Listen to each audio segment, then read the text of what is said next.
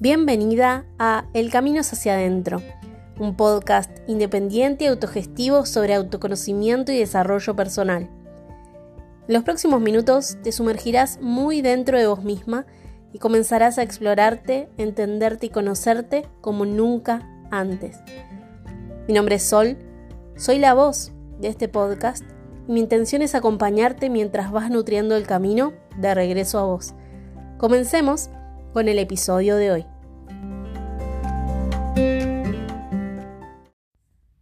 Me encantaría que en esta ocasión podamos reflexionar sobre la importancia de apartarnos de lo rígido para empezar a fluir, para empezar a sentirnos más livianas, más tranquilas, más a gusto con nuestro día a día.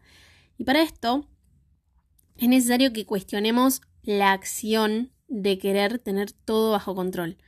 Vínculos, trabajos, situaciones, etc. He conocido personas muy pero muy controladoras y es muy fuerte el nivel de frustración que les genera cuando algo no sale como esperaban.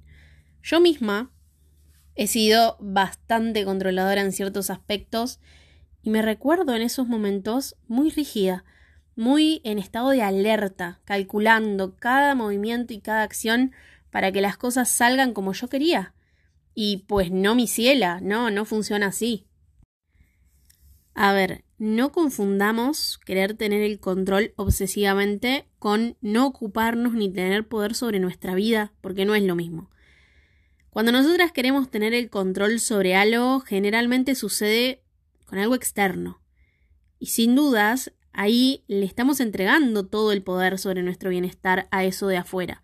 Por ejemplo, bueno, tiene que pasar tal y tal cosa a tal momento para ser feliz.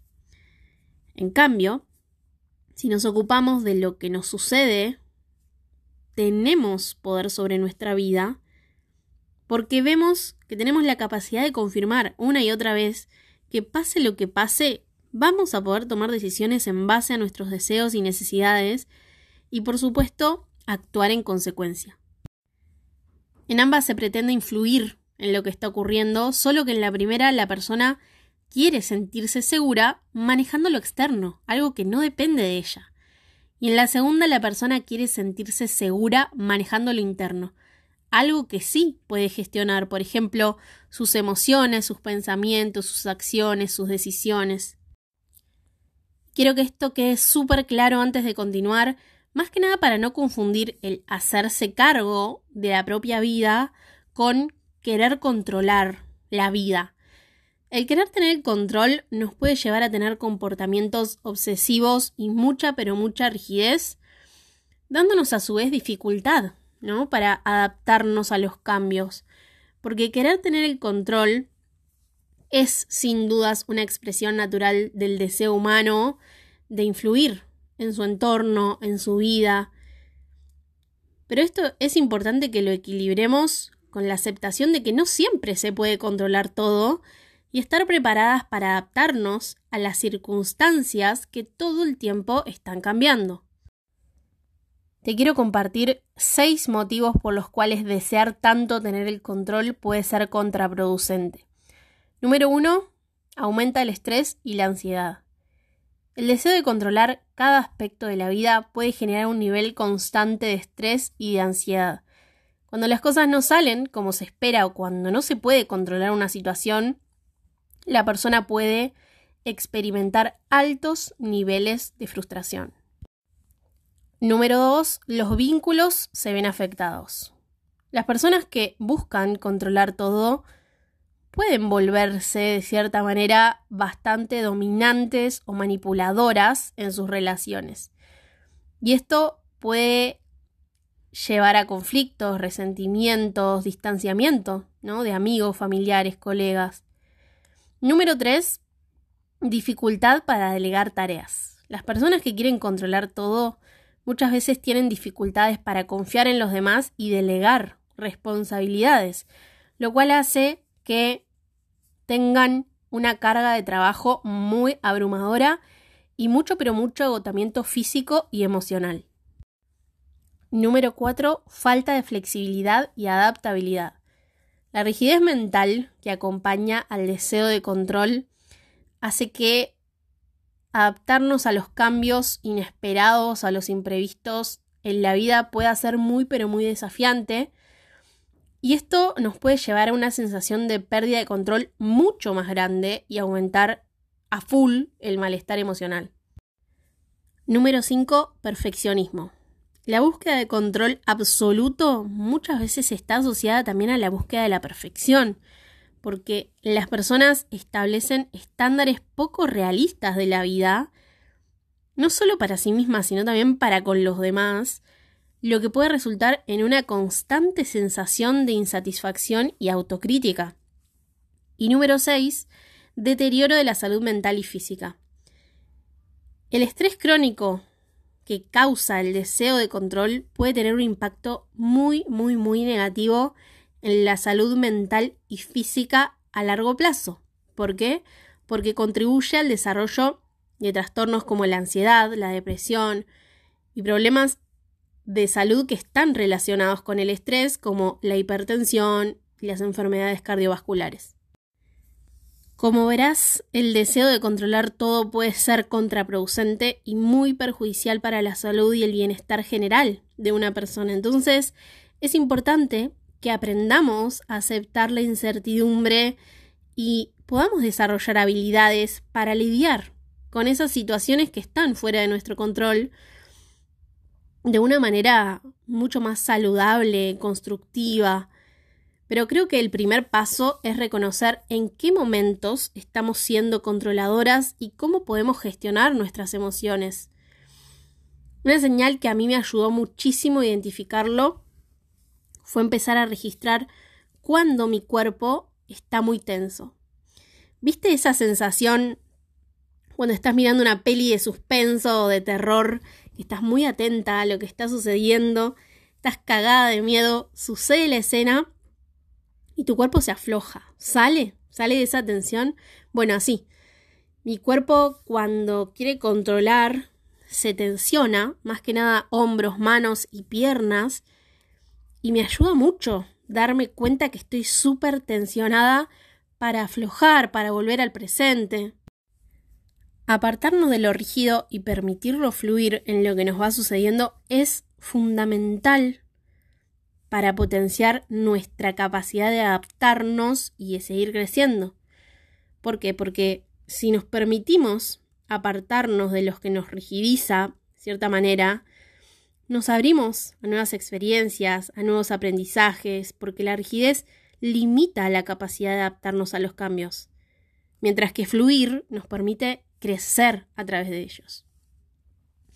Es necesario aclarar que la rigidez no es lo mismo que la estructura, ¿sí? La estructura no es algo negativo, es más, la estructura tiene su lugar y su importancia en la vida cotidiana porque nos da organización, orden, rutinas, establece límites sanos y crea un marco interesante y fundamental que puede ser muy útil para alcanzar metas y objetivos, por ejemplo. El tema es cuando la estructura se vuelve demasiado rígida y limitante. Por ejemplo, si teníamos planeado hacer algo tal día tal hora y de pronto no sucede. ¿Por qué? Porque de cierta manera se vuelve ineficaz esa estructura en entornos que están cambiando todo el tiempo.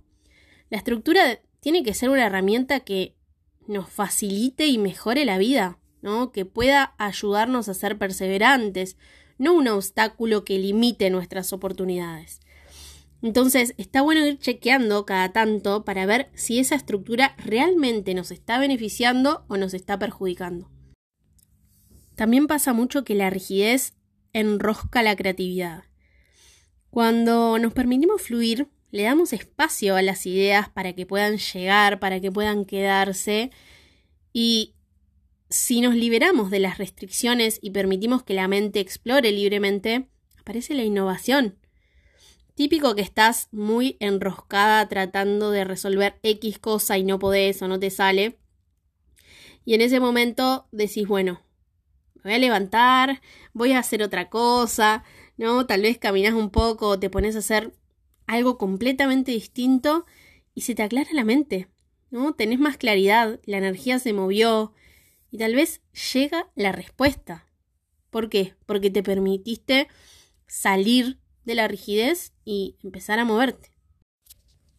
La rigidez puede crear barreras emocionales, porque no permite que los demás nos impacten y nosotras impactar en otros.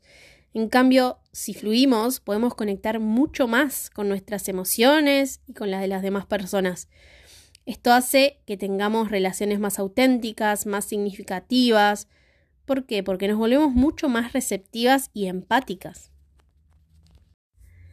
Hice una encuesta en el canal de Telegram preguntando si se consideraban personas controladoras y el 88% respondió que sí.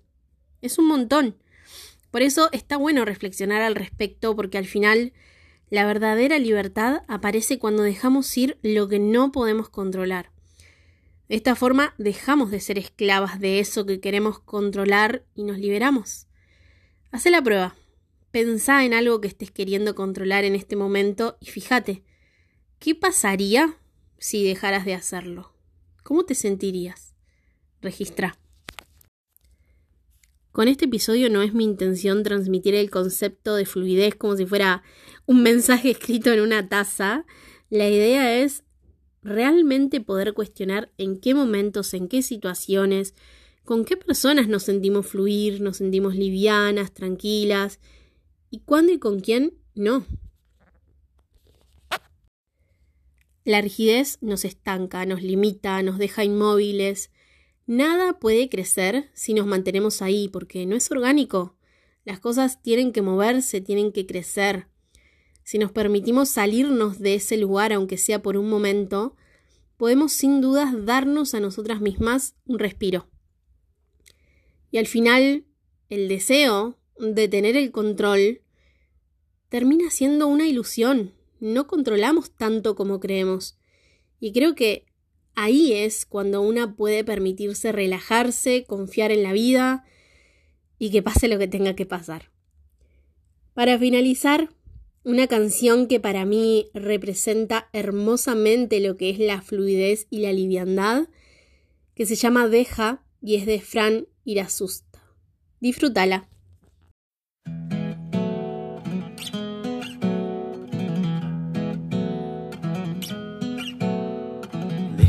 Que la vida te sorprenda.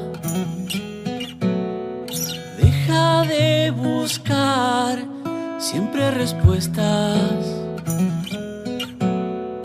Deja de soñar solo en las siestas.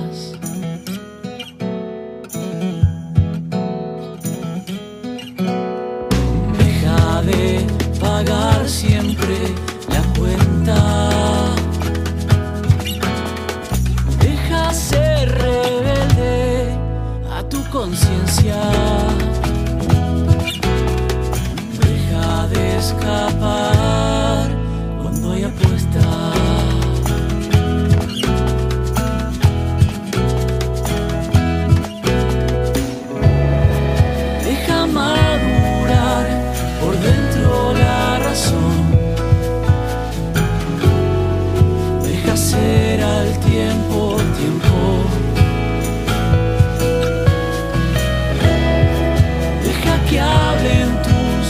Secretos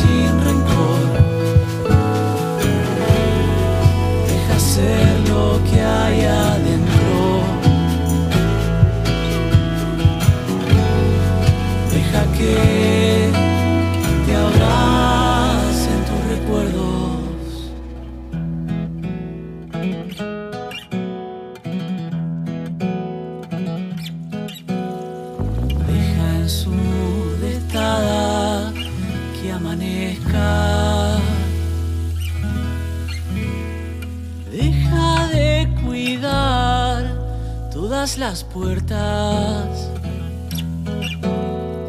Déjate sanar y ama de vuelta.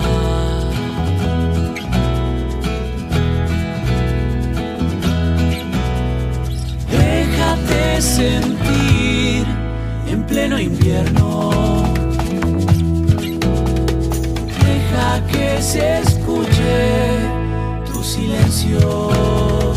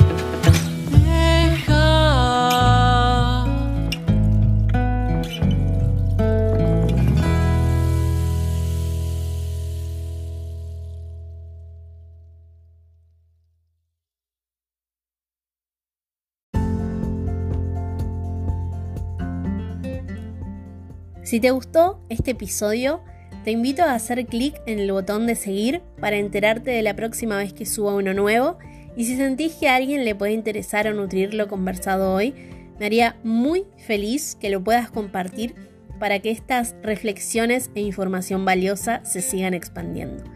Nos escuchamos en el próximo episodio de El camino es hacia adentro. Gracias, gracias, gracias.